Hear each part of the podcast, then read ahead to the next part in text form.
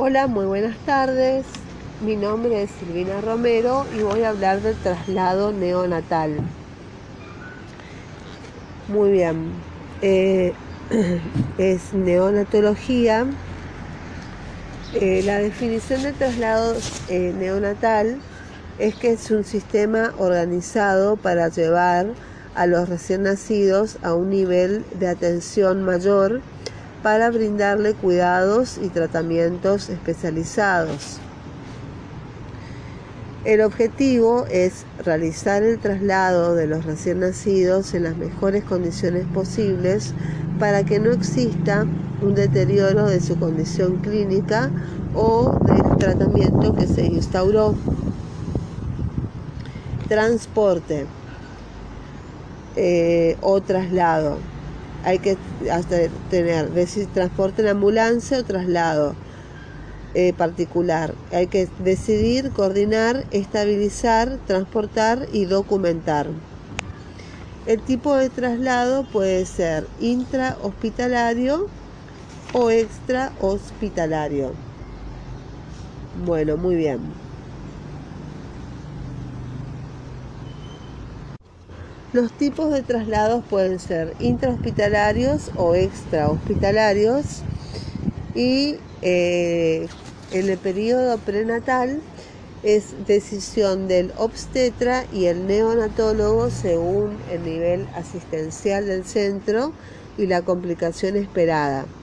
Las indicaciones eh, eh, están dadas por amenaza de parto prematuro, o sea, menor de 32 semanas, cuando hay retardo del crecimiento intrauterino grave, cuando hay presencia de hidrops fetal, cuando hay polihidrapnios u oligoapnios grave, cuando hay preeclampsia grave o síndrome de HELP, cuando hay sospecha de enfermedad metabólica que necesita un control inmediato o cuando hay enfermedad materna grave con complicaciones de embarazo por ejemplo, diabetes insulino dependiente y patología cardíaca.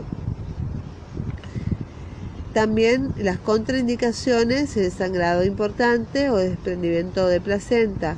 Si la madre necesita cuidados inmediatos, parto inminente, sufrimiento fetal grave o presidencia de cordón o extremidades.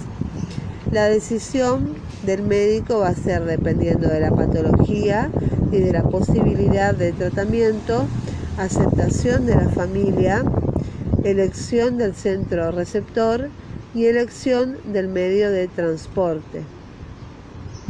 La coordinación va a ser eh, el equipo de traslado, vamos a tener que tener una coordinación con el equipo de traslado, el centro receptor, un coordinador o coordinadora y el centro emisor. La estabilización se hace eh, por una vía aérea segura para y controlar la fijación y la posición. Eh, se hace una ventilación correcta con expansión torácica y circulación adecuada con buena vía de perfusión, onfaloclisis y control hemodinámico y fluidos inotrópicos expansores. La estabilización se hace de acuerdo a la temperatura. Hay que evitar pérdidas de calor como temperatura axilar entre 36,5 y 37 y metabólico, corregir y evitar alteraciones metabólicas. Temperatura puede ser un cobertor, un gorro de algodón o temperatura de incubadora.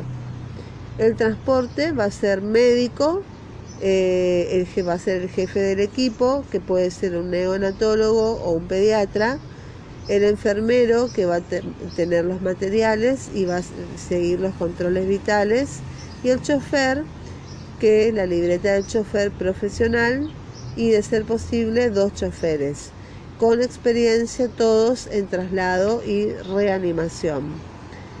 Con respecto al transporte, tiene que ser fijación segura, monitorización, ventilación adecuada, aspiración de secreciones, tenemos que estar atentos al aporte de glucosa y los controles vitales. El transporte intrahospitalario, iguales cuidados que en el extrahospitalario.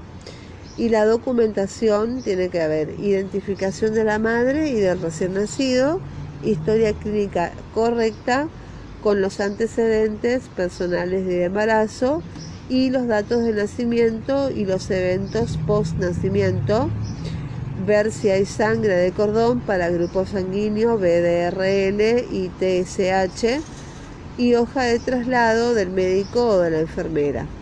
Muchísimas gracias. Esto es todo con respecto a la clase de la doctora Labruz sobre el traslado neonatal en el aula virtual.